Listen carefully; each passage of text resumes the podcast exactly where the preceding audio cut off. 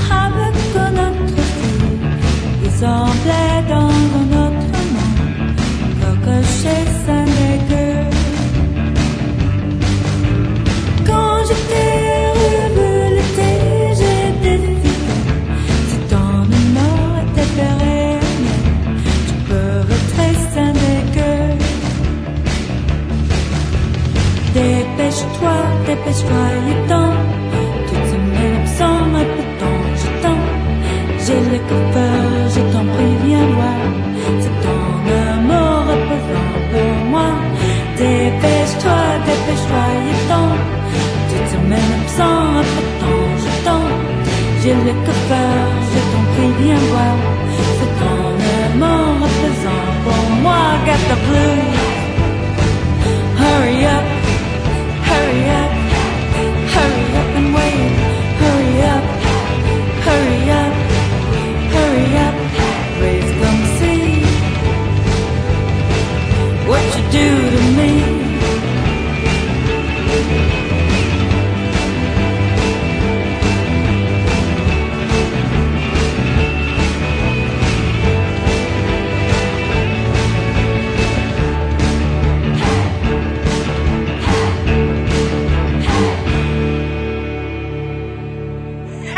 Você está no Trip FM. Yeah, yeah. Esse jovem é seguramente um dos maiores fenômenos do humor nacional na atualidade.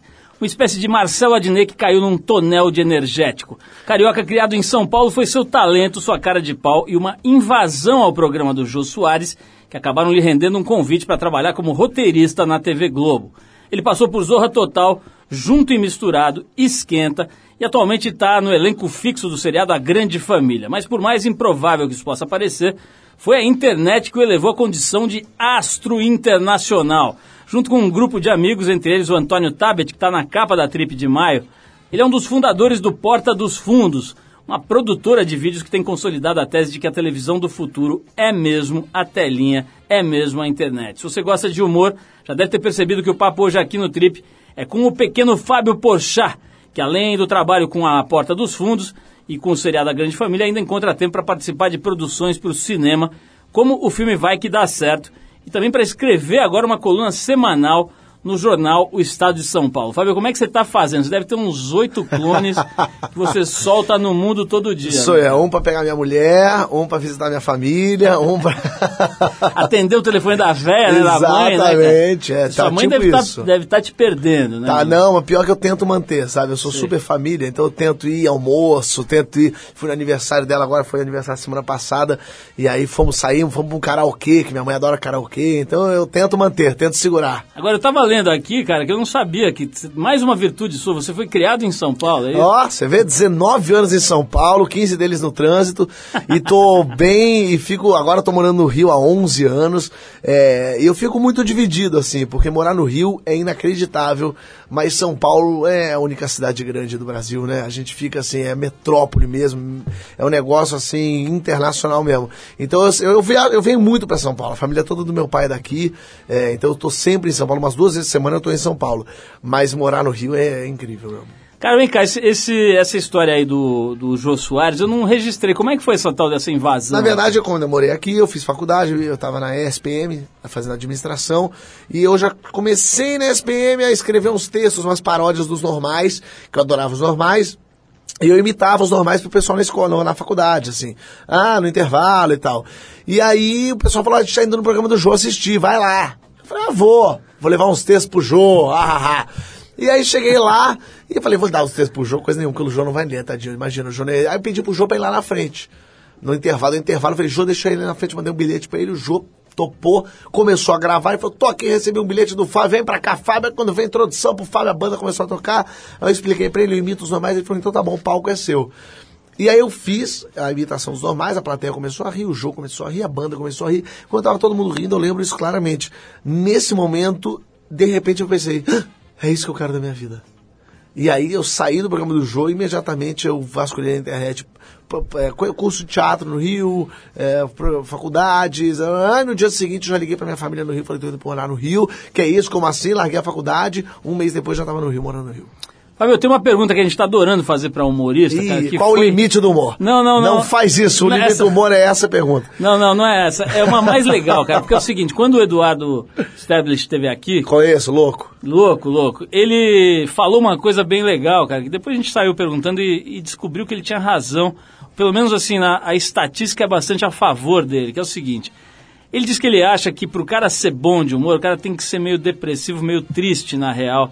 No, no- no- na, vida real do cara, em geral, ele é um cara meio triste. A gente con- conversou agora com o Zé Bonitinho sobre isso, né? E, e ele falou a mesma coisa, que ele é super tímido até um cara com uma tendência assim mais pra, pra ficar meio introspectivo e tal. Quer dizer, estamos falando de um cara de 90 anos que faz humor há 200, né? Como é que é, cara? A- A impressão que se dá falando com você te vendo aí nas entrevistas e, obviamente, nos programas, é de ser um cara totalmente extrovertido, meio alegrão tal. É isso mesmo ou não é bem assim? É isso mesmo. Eu, na verdade, vou to- to- totalmente contra o que o Edu falou. Eu sou totalmente extrovertido. Eu sou o tio do pavê pra comer. Eu sou aquele cara que fica fazendo piada o tempo todo. Eu brinco, sacaneio, converso com todo mundo. O garçom vem me servir, eu sacaneio o garçom. Eu brinco com o cara, eu brinco com a recepcionista.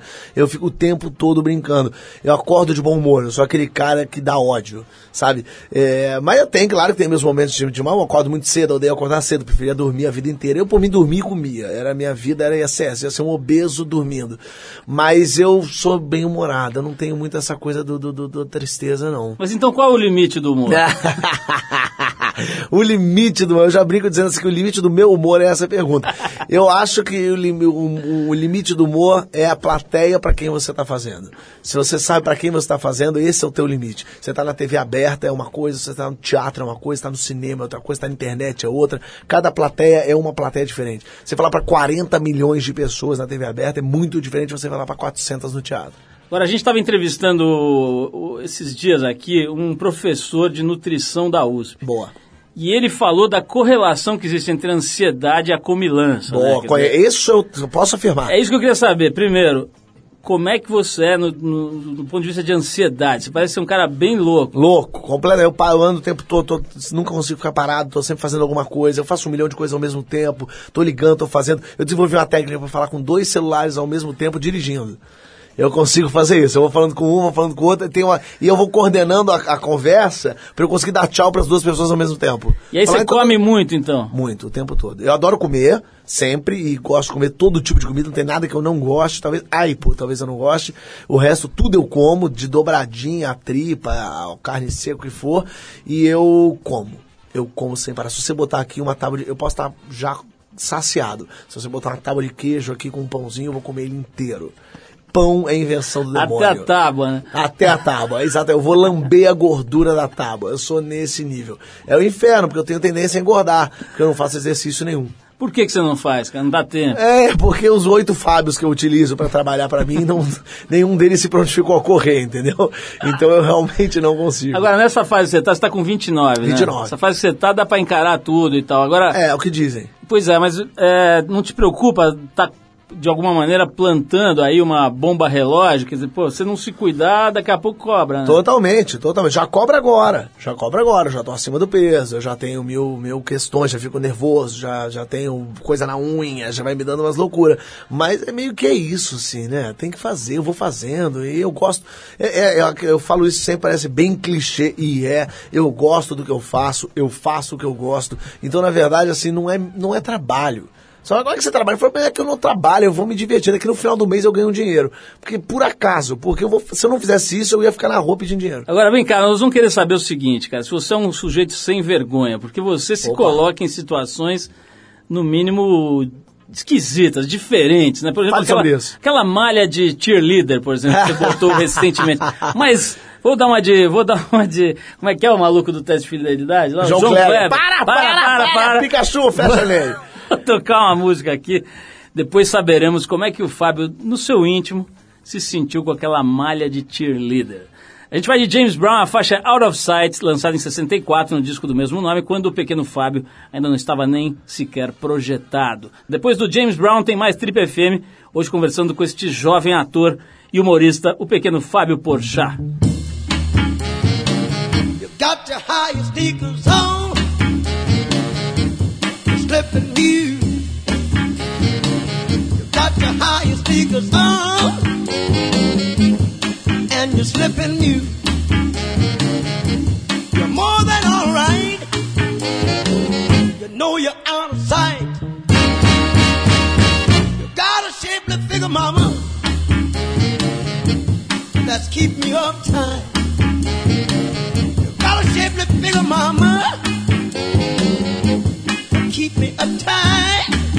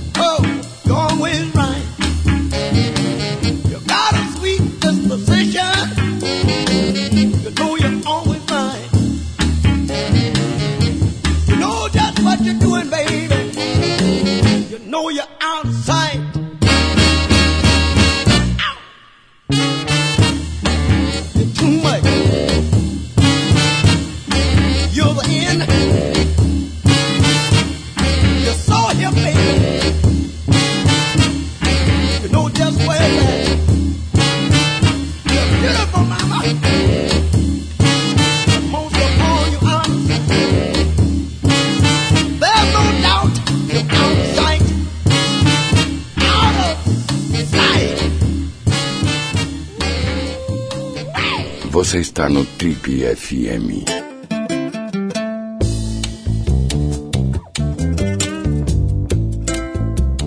Legal, pessoal, estamos de volta hoje conversando com este genial humorista brasileiro Fábio Porchat, um garotão de 29 anos que resolveu aceitar esta função. Sim, ele pensou um pouco, conversou com a esposa e botou uma malha de cheerleader. Fábio, como é que foi essa decisão, esse Foi- momento na sua vida? Foi uma exigência minha, na verdade. na verdade, é tudo em nome do humor, né? Eu acho que se é divertido, se é engraçado, a gente tem que fazer. E a roupa de cheerleader é uma boa sacada do roteirista, foi o Esteves que escreveu esse texto. E a ideia é muito boa, né? O cara de cheerleader fazer, chegando Como é que lá. vocês dividem lá as atividades, cara? A turma se reúne para fazer os argumentos, os roteiros, ou cada um faz um pedaço? Não, na verdade, assim, eu, o Tabet e o Gregório e o Esteves, que é um roteirista de fora, a gente escreve, cada um escreve uns textos e mandam, e aí a gente chega numa reunião de texto, lê os textos, vê, ah, esse tá bom, esse falta um pedaço, esse falta uma pouco, a gente red- redistribui os textos, cada um reescreve em cima daquilo que já está escrito, coloca piada, coisa que a gente falou na reunião, levamos para outra reunião, aprovamos o texto, mandamos para Nathalie, que é a produtora, aí a Nathalie começa a procurar, é, aí vai fazer a elencagem da coisa, vai procurar é, locação e tal. Então, na verdade, tem um apuro, assim. A gente não grava aquilo que a gente escreve. A gente faz um trabalho que a televisão faz. Que é de escrever, ler, mexer, utilizar, pegar a ideia do cara, o grupo. Somos em cinco sócios que vão sempre estar nas reuniões, mais o Esteves, que é o outro redator, e a gente sempre está lendo, revendo e remexendo nos textos. Agora tem uma divisão de papéis também para ver quem administra, quem cuida do, do- do- enfim, dos negócios, das- dos contratos e tal. Tem. A gente meio se subdivide assim. Então o Ian é o diretor da parada, é o diretor e o editor geral. É, eu, o Kibe e o Gregório escrevemos, o João Vicente é responsável pelo, pelo comercial. Ao mesmo tempo, a gente vai subdividindo, por exemplo, eu estou vendo a coisa do livro do Porta dos Fundos, que vai ser lançado, são textos do Porta, que vão ser lançados na Bienal do Rio, é, é, lá, Bienal do Livro. Ah, o Ian está vendo a coisa das camisetas, é, o Kibe está vendo a coisa dos aplicativos, o João está vendo a coisa do DVD. Cada um vai tendo também um pouco de uma função assim administrativa da coisa.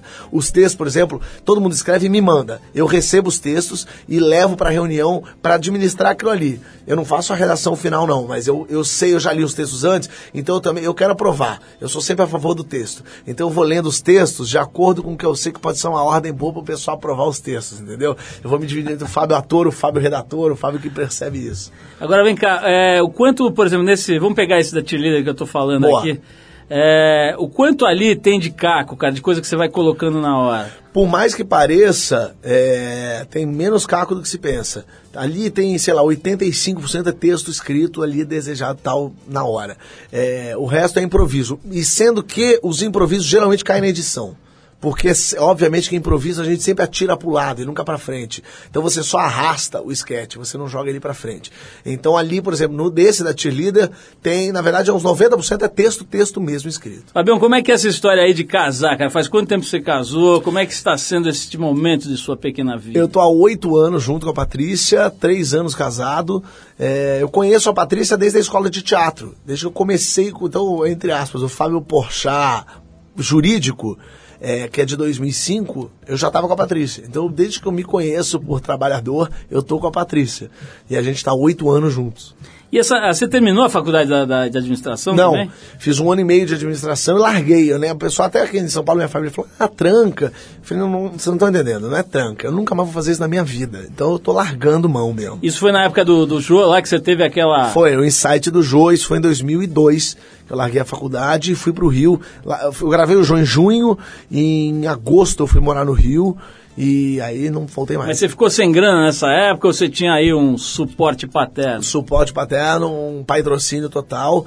É, e também quando eu fui morar no Rio, eu fui morar na casa dos meus tios lá no Rio. Que eu tenho a família toda da minha mãe é de lá. E os meus tios foram assim incríveis, os segundos pais pra mim. Eles deram tudo um quarto pra mim com tudo dentro, assim. Eu não tinha a obrigação de trabalhar pra me sustentar.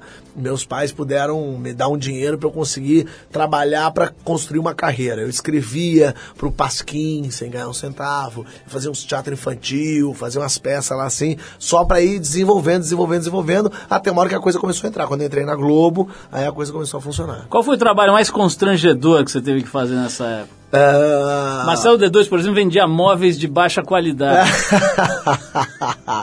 É, eu, eu já fiz peças infantis em shopping de graça, com umas fantasias meio carcomidas, fedendo a baba de outra pessoa. É, isso com certeza. E já fiz também stand-up pra ninguém. Tipo um evento, faz aí um stand-up aí, pra uma festa de aniversário embaixo de uma samambaia, com a família olhando com uma cara, imagina 2006, 2007, o que, que é stand-up, né? As pessoas olhando com uma cara de o que, que é esse moleque. Então isso foi bem constrangedor.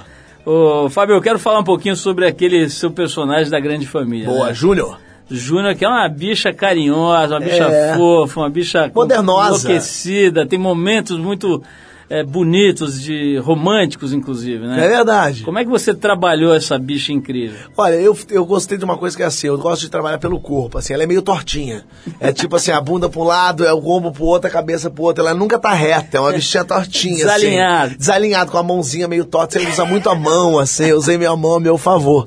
Então, e o figurino do Cal, que é o figurinista da Grande Família, é genial, e ele faz com que eu entre totalmente no personagem, assim, é engraçado. Eu virei meio a Barbie dele. Quando eu fui fazer o- a prova do figurino, eram todos os figurinistas amando aquelas roupas coloridas e chapéu e tudo. E eu só botando, falando, gostei desse, gostei desse, gostei desse. E, então, assim, eu vou entrando nesse personagem. E é realmente incrível você fazer dupla com a Marieta Severo. É uma pessoa, assim, não podia ter pessoa melhor. Ela é incrível. E ela é minha dupla. Então, assim, não tem. É é uma pessoa tranquila, bate uma bola gênia. Tudo que eu proponho, ela topa na hora, ela gosta, ela ri e tal. E eu contraceno muito também com o Marco Que é, imagina, monstro total, assim, né? Então, eu, na verdade, ouço muito. Sempre que eu vou pro camarim, meu camarim, é o camarim dos homens, fico eu, Nanini, Pedro Cardoso, Evandro Mesquita, Tonico Pereira. Eu fico só quietinho, ouvindo essa gente falar. É maravilhoso. E fazer esse personagem eu fiquei com certo receio no início, porque assim, é um gay. Aí parece, ai, gay, vai cair no caricato, não sei o quê. Porque a grande família não é novela, mas não é o Zorra. Tem um meio de um caminho aí que é meio complicado achar. E ninguém tá 13 anos fazendo a grande família. Quando, eu- quando a grande família começou, eu tava na escola. Então, assim, é um lugar. É muito esquisito eu estar na grande família agora. Eu olhando para aquela pessoa que eu, que eu olhava quando eu assistia.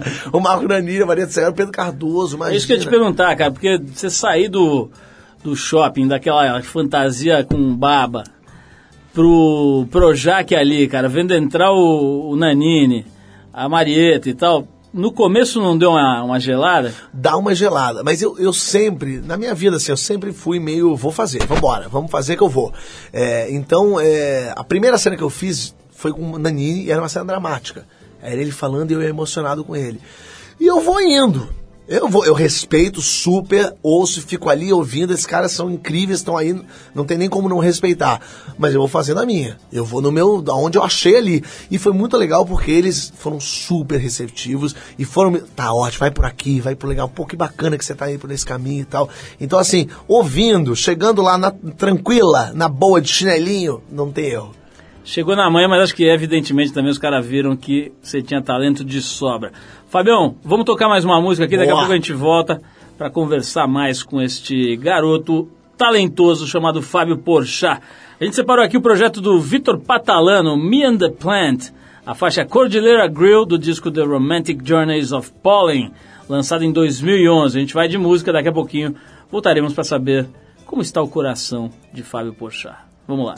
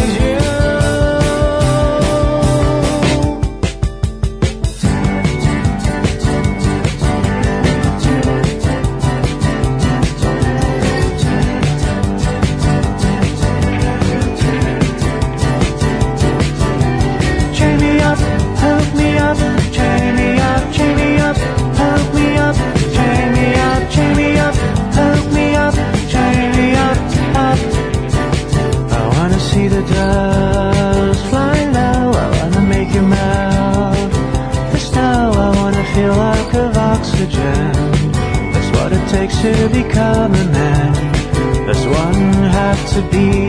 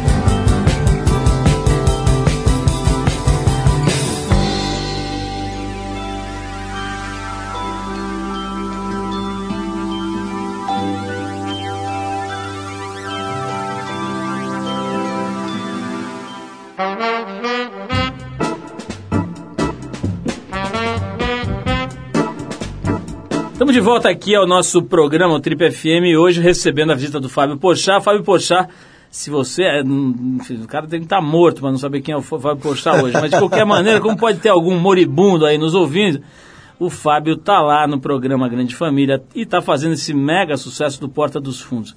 Fabião, isso aí não, acho que não precisa nem perguntar, né, cara? Quando vocês se reuniram a primeira vez, o que, vocês acharam que ia dar, assim, no máximo, no melhor dos cenários? Vocês achavam que podia dar essa estourada? Olha, a gente achou que ia dar certo, tanto é que acreditávamos, é, mas a gente, o nosso esquema era o seguinte, vamos fazer o seguinte, a gente pede pro pessoal twittar, a gente pede pro pessoal jogar no Facebook, ah, você conhece quem eu conheço? Ah, eu conheço a Preta Gil, ah, legal, a Preta Gil coloca, aí você, a gente pode pedir pra Ivetes, de repente, então era assim uma coisa meio de, os amigos podem nos dar uma força, e aí a gente colocou o primeiro programa no ar, e em duas horas, muita gente já tinha tweetado. A gente, opa, pera aí, o que, que tá acontecendo? Muita gente já tinha compartilhado, e aí quando vi, já tinha entrado em contato com a gente três, o dia, o jornal O Dia, a Caras, e já tinha entrado umas. Aí você meio, o que, que tá acontecendo? Aí foi lançando vídeo e foi entrando. Quando viu, a coisa foi indo sozinha.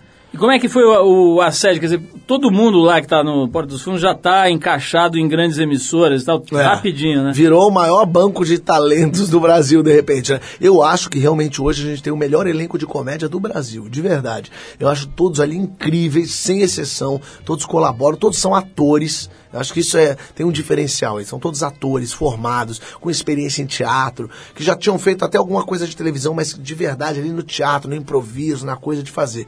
É, e mais é, os roteiristas do Porta ali. Eu acho que tem, por acaso eu sou roteirista, mas eu posso falar dos outros, assim, para não ficar. Eu acho que a gente tem um texto muito preciso. Eu acho que realmente é uma junção de cabeças. São excelentes atores, excelentes roteiristas, um diretor incrível, o editor é um editor-chefe também do negócio. Então acho que acabou juntando tudo numa mesma baseada. E os atores estão aproveitando disso, e claro que tem que aproveitar, porque a gente quer mais é que aproveite, assim. É o Rafael Infante, o Luiz Lobianco, é, a Letícia Lima, a Júlia Rabelo, o Marcos Magela, a Clarice Falcão, que tá cada um indo atirando para um lado, quando a gente vê tem gente fazendo propaganda, tem gente fazendo programa, tem gente fazendo filme, isso que é ótimo. As pessoas me perguntam, onde é que você achou o Rafa Infante? Eu falei, não achei, ele tava lá fazendo teatro com a gente o tempo todo, é que a gente deu uma chance pro cara, sabe? Agora, a, a grana do, do Porta dos Fundos vem mais da, da- do, do Google e dos canais que exibem ou vem da publicidade mesmo? Publicidade vem bastante. A grana do Google hoje praticamente nos banca. A gente consegue pagar as contas. A gente tem hoje um, um, um prédio, a gente alugou um prédio em Laranjeiras, três andares de prédio nosso. Ah, a gente tem uns 30 funcionários com carteira assinada. é, e então o Google, praticamente por visualizações, paga isso. A gente teve ah, mês passado cerca de 60 milhões de visualizações por, no mês todo. né? Isso significa que a gente se tornou o maior canal de humor do mundo em visualizações. E do Brasil, obviamente. É, e- e a grana que vem da publicidade, a gente vai reinvestindo na gente, comprando equipamento, vai pagando locação, vai pagando coisa, pra gente cada vez ir melhorando mais. Porque a gente vai escrevendo e os redatores, eu falo isso também como redator, vão pirando. Eu não escrevo pensando na produção. Eu escrevo assim, caverna, Bin Laden, século XII, antes de Cristo. Aí quando você vê, a produção tem que ser um negócio. A gente fez agora os Super Amigos, que eram to- oito super-heróis a- na sala da Liga da Justiça. Então é um negócio assim, se vira a produção. Então agora a gente tem uma figurinista, a gente tem uma maquiadora, a gente tem uma produção de elenco, a gente tem uma coisa toda que vai organizando isso, assim. Então a grana do, do YouTube, do Google é bem legal, é, mas a grana da, da publicidade nos dá uma garantia de que a gente vai ter um final do ano feliz. O, o- Fábio, ne- nessa linha ainda empresarial, cara, a gente sabe que o, o Kibe, né, que é o Tabet, Conheço. trabalhou bastante tempo com o Luciano Huck. O Luciano Huck ajudou, participa de alguma maneira do Porta? Nada, as pessoas já rolou essa lenda, assim, rola muita lenda assim que a gente é da Globo, já ouvi essa lenda, já ouvi a lenda também que o Luciano Huck, na verdade, é o dono de tudo e ele que manda, já ouvi a lenda também de que a gente já é contratado da Rede TV, a gente tem muitas lendas, é muito divertido. Olha só, te- tem uma pergunta aqui que veio pelo Twitter que é o seguinte: você realmente tem vergonha de se assistir? Eu me odeio, na verdade, não é vergonha, eu me odeio. Eu vejo e eu tenho vontade de largar tudo e ir pro Tibete, virar um, um ermitão. Porque eu vou vendo onde eu errei. Eu não vejo onde eu acertei. Eu vou vendo onde eu errei, vou ficando meio, ai, constrangido, ai, por que, que eu falei isso? Por que, que eu fiz dessa forma? Então, assim, mas tem que se ver. É um exercício, porque você tem que saber onde você errou. E, na verdade, assim, você tem que saber onde você acertou também, para você repetir isso. É, o erro é, sempre vai aparecer, por mais vaidade, ego que a gente tenha, a gente tem que saber assimilar e falar como é que eu posso transformar esse erro aí no- na próxima vez não ser mais um erro. Volta e meia no Porta dos Fundos, eu vejo um vídeo e ligo pro diretor e falo, pô, ali podia ter ido mais, né? Ele fala, é, podia, é. Pô, aqui eu fui legal, foi, foi. Então tem que saber fazer um pouco essa análise, assim. Fazendo cinema, eu vou vendo isso, porque eu tenho que me ver. Gravo uma cena, filma, ok, vamos ver, vamos ver como ficou, eu vou pra me assistir. Porque o cinema é muito técnico, você tem que ver se você olhou pro lado, se você levantou a cabeça, a luz bateu, se o som pegou, se você contracenou. Então é importante você se ver. Então eu tô tentando vencer um pouco a barreira de largar a carreira por conta de ficar me vendo. Mas tem que se ver. Fabião, vamos fazer mais uma pausa aqui, vamos Boa. tocar mais uma música, depois a Calypso? gente Não. volta. Agora não, o Calypso ficou pro final, pro grande final. Ah, graças a Deus, viu, menino? Olha só, cara, vamos tocar aqui, deixa eu ver o que, que a gente separou aqui, uma banda inglesa Quase. chamada Stretch. Ah, falando de Calypso sempre te inspirou, inclusive. Isso. O, o Chimbinha tirou tudo dali. Totalmente. A faixa Why Did You Do It, do disco Elastic, que foi lançado em 75.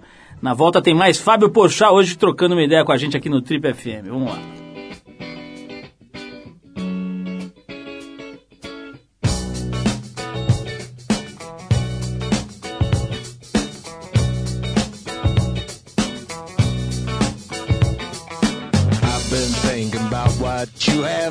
To me.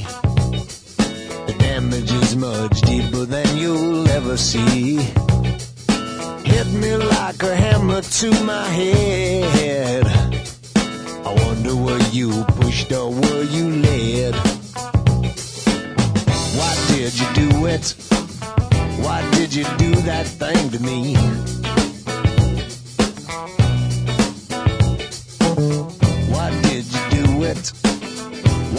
You do that thing to me?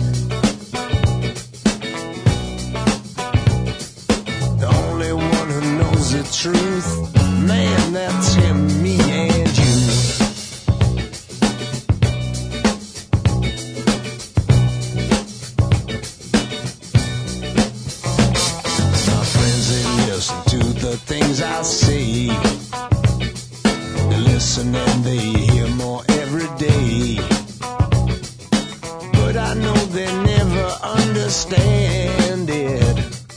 Because it was no accident, you planned it. Why did you do it? Why did you do that thing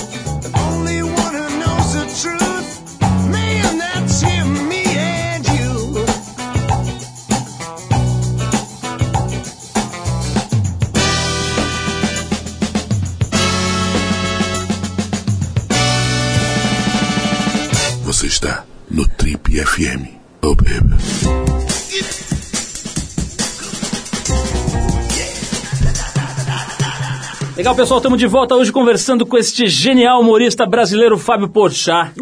Tem nome de ilha, né, cara? É. O Fábio, né, dizem que nenhum homem é uma ilha, mas você é a Ilha Porchat. Você conhece a Ilha Porchat? Não co- conheço, obviamente, de falar, mas nunca fui na Ilha Porchat, mas ela era da família mesmo. Sério? É, é. Olha É, só, do-. O Biza vendeu a ilha.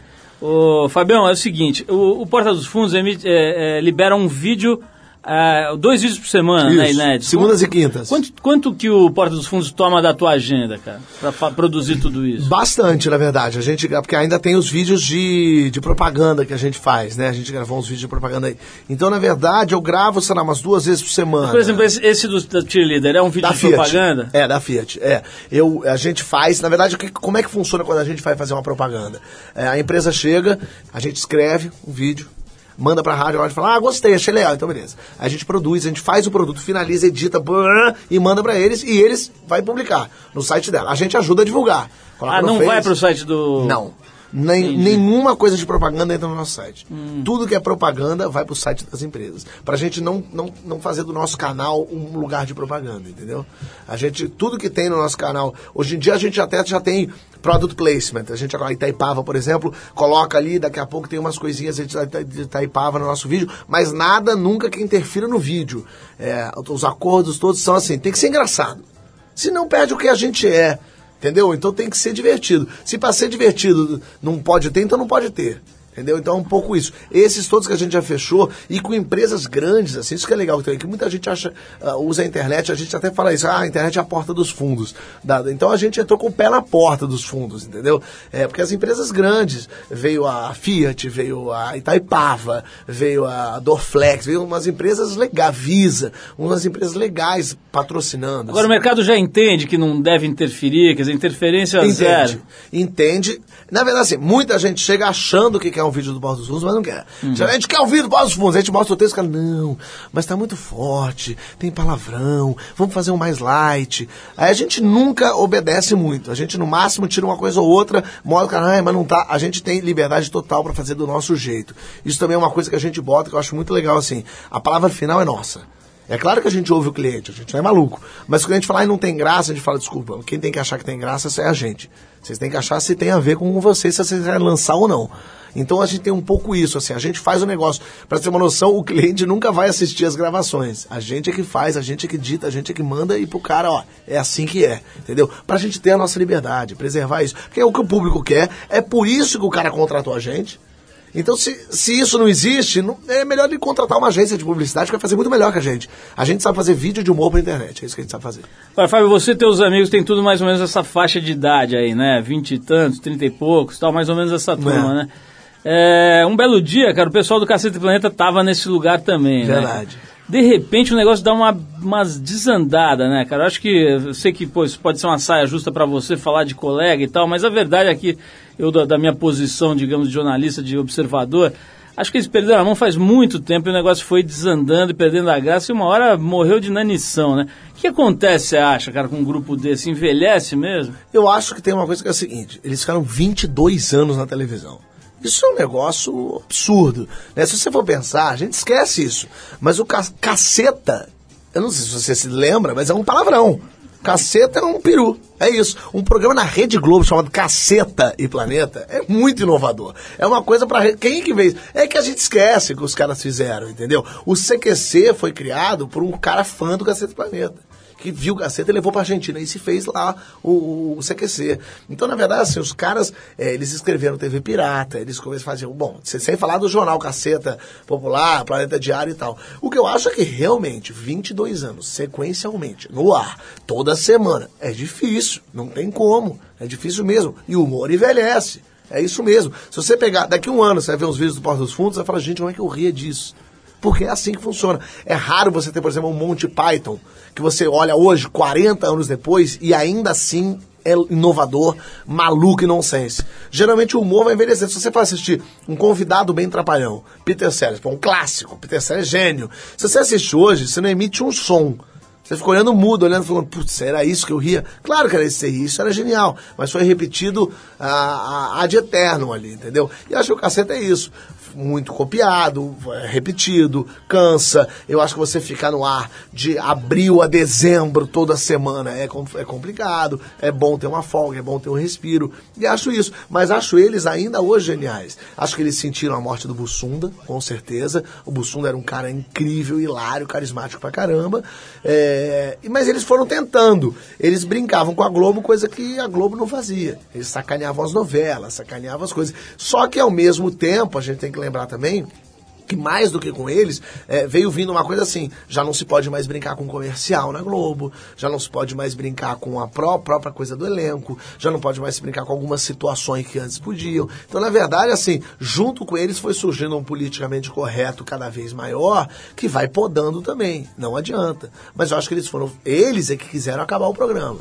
Eles é que quiseram falar, eu vamos parar. E eu acho isso difícil de você conseguir. Eles tiveram uma grande sacada. Fabio, é, tem uma coisa que eu acho curiosa, ao mesmo tempo um pouco assustadora, cara, que é esse negócio de ficar famoso, né? Aham. Você estava me contando aqui durante a, a hora que a gente estava tocando a música que há seis meses você andava na rua e ninguém sabia quem você era, né? É. Agora você não consegue mais sair na rua, né? Fala um pouco sobre isso, cara. O que, É. que isso produz na cabeça do caboclo? Eu acho assim, eu acho que faz parte totalmente, é, mas eu sou uma pessoa muito. é, eu gosto de ter as rédeas da minha situação. Eu gosto de fazer, eu vou lá, se tem fila no mercado, eu vou ali na padaria, eu saio, se tá trânsito, eu pego o metrô. Eu não tenho muita paciência para demorar. E isso é que, na verdade, é o que mais me incomoda. Porque agora eu não consigo mais ir da minha casa até o metrô sem parar, sem tirar uma foto, sem andar. E às vezes eu tô atrasado, tô cheio de coisa, eu tô sempre atrasado, eu estou sempre fazendo um milhão de coisas. Então, essa liberdade de não poder fazer as coisas rapidamente é a única coisa que me incomoda. De resto, talvez a coisa que mais me incomode hoje seja a câmera digital, maldita TechPix, porque eu acho as pessoas param, tiram foto, ah, meu ângulo não ficou bom, deixa ajeitar. Fulano, tira uma foto, não, qual é o botão que aperta? Ah, esse botão que aperta, ah, pera, mas não tirou a flecha, ah, mas não botou o zoom. Então, antigamente eu quero uma foto que se tirava em 10 segundos, hoje é um minuto e meio por foto. Então é uma loucura. Mas eu acho assim, é legal. É legal, as pessoas vêm muito rindo, as pessoas vêm felizes. Eu acho que essa é uma boa profissão, né? As pessoas falam, olha pra você, eu rio. Eu falo, pô, que bom, né? Que você não vem chorando. Tem um, um comediante argentino que fala uma coisa muito legal, que as pessoas falam, ah, o que, que é mais difícil, fazer rir ou fazer chorar? Ele fala, pô, fazer chorar até uma cebola faz. Me dá um legume que te faça rir, que eu, eu dou o meu salário pra você. Ô, Fábio, eu tenho uma. Quem teve aqui também recentemente foi o Bruno Mazeu. Conheço. E ele tava falando uma coisa legal, cara. Ele disse que ele fez a dublagem, não me lembro agora que personagem que era lá que ele dublou. Acho que era o Karate, era o, era o Kung Fu Panda, né? Lúcio Não, Mauro. era o Lúcio Mauro, exatamente, tô confundindo com o Bruno. É, o Lúcio, excelentes o Lúcio os fez o, fez o Kung Fu Panda. né? Maravilhoso. Foi até lá pros Estados Unidos fazer. E ele falou uma coisa que eu achei muito curioso, cara. Ele disse que, ele não consegue mais fazer aquela voz. Aquela voz foi, uma, foi um jeito de trabalhar que ele chegou na Olha voz que legal. e agora não volta mais. Acho que Ele acha que teria que ficar, sei lá, um tempão pra achar essa voz. Que cara. interessante. Você como é que é, cara? Você incorpora o, o gay lá da, da grande família, depois incorpora qualquer coisa Mas e tem vai que me soltando? policiar. Não, tem que me policiar. Porque às vezes eu esqueço. Tem, medo- tem risco de embichar, por exemplo, depois da gravação. Levar pra vida, né? Não, mas eu esqueço às vezes. Eu vou fazer, passo um tempo sem gravar e tal. Eu tenho que lembrar o jeito dele. Eu fiz um filme agora que vai estrear em julho, chama O Concurso, do Pedro Vasconcelos, que eu faço um gaúcho, né? E ele tem uma voz, mas assim. E no final ele até descobre que ele é de Santa Catarina, né? Mas ele tem essa voz. E é uma voz mais assim, ele é mais afeminado e tal. E aí, às vezes, quando eu tô fazendo Júnior, que tem uma coisa um pouco mais assim, quando eu vejo, eu tô fazendo um pouco sotaque. Então tem que tomar um certo cuidado, assim, porque tem uns lugares meio parecidos, assim, que tem que ser evitados. Mas é difícil, não é mole não. E, e- e quando no, no Porta dos Fundos, ainda por cima, que são sketches, a gente tem mais de 120 sketches lá. Então é, é inevitável que umas se pareçam, assim, com os personagens. Dá pra criar um tipo cada personagem, mas dá pra criar uma intenção ali, entendeu? O ritmo ser outro, o tamanho da voz, é, dá pra brincar em cima disso. Agora, todos esses trabalhos que você mencionou têm o componente da comédia, Tem. do humor, né? Você faria, você acha que daria pra encarar um papel não cômico, um drama, ou sei lá, uma história séria, entre aspas? Eu acho que sempre dá. Eu acho que eu sou formado como ator, né? Não sou ah, um comediante que surgiu. Pedro Cardoso fala isso muito legal, que o Amir Tarde falou pra ele. É, você é um comediante ou você é um ator? Porque se você é um comediante, você fica no mundo. Se você é ator, você também faz comédia. Mas você faz um monte de outras coisas. E eu acho que eu tenho um pouco isso, assim. Eu sou ator, sou formado como ator é, e gostaria de fazer. Mas, por exemplo, o próprio um vilão, fazer um vilão. O vilão tem muito humor.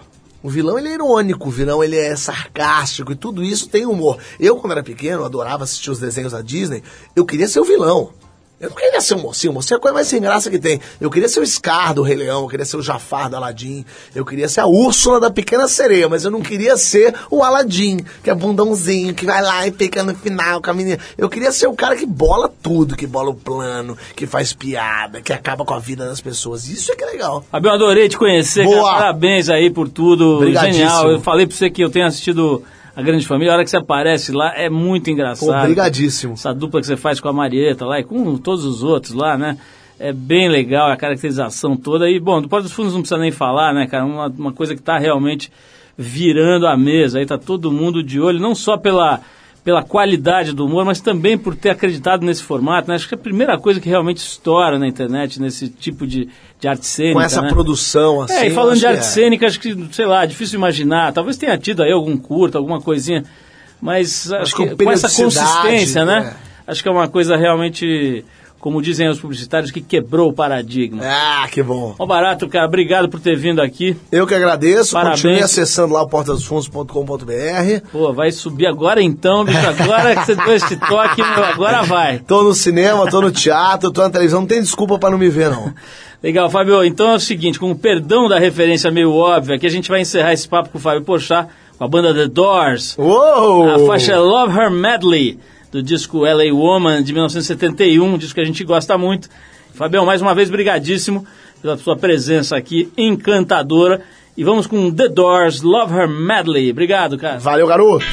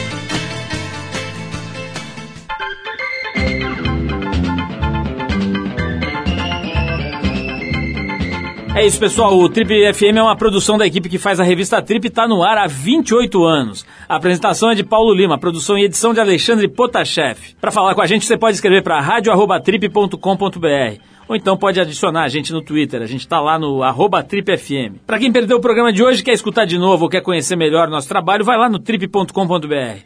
Lá você vai encontrar um arquivo com centenas de entrevistas feitas por aqui nos últimos 12 anos. Você pode baixar essas entrevistas para escutar a hora que quiser, onde quiser. Você também pode acessar esse arquivo pelo nosso aplicativo para o iPhone. É só procurar lá na Apple Store, que ele é gratuito. Na semana que vem a gente volta, nesse mesmo horário, com mais uma edição do Trip FM. Abração e até a próxima!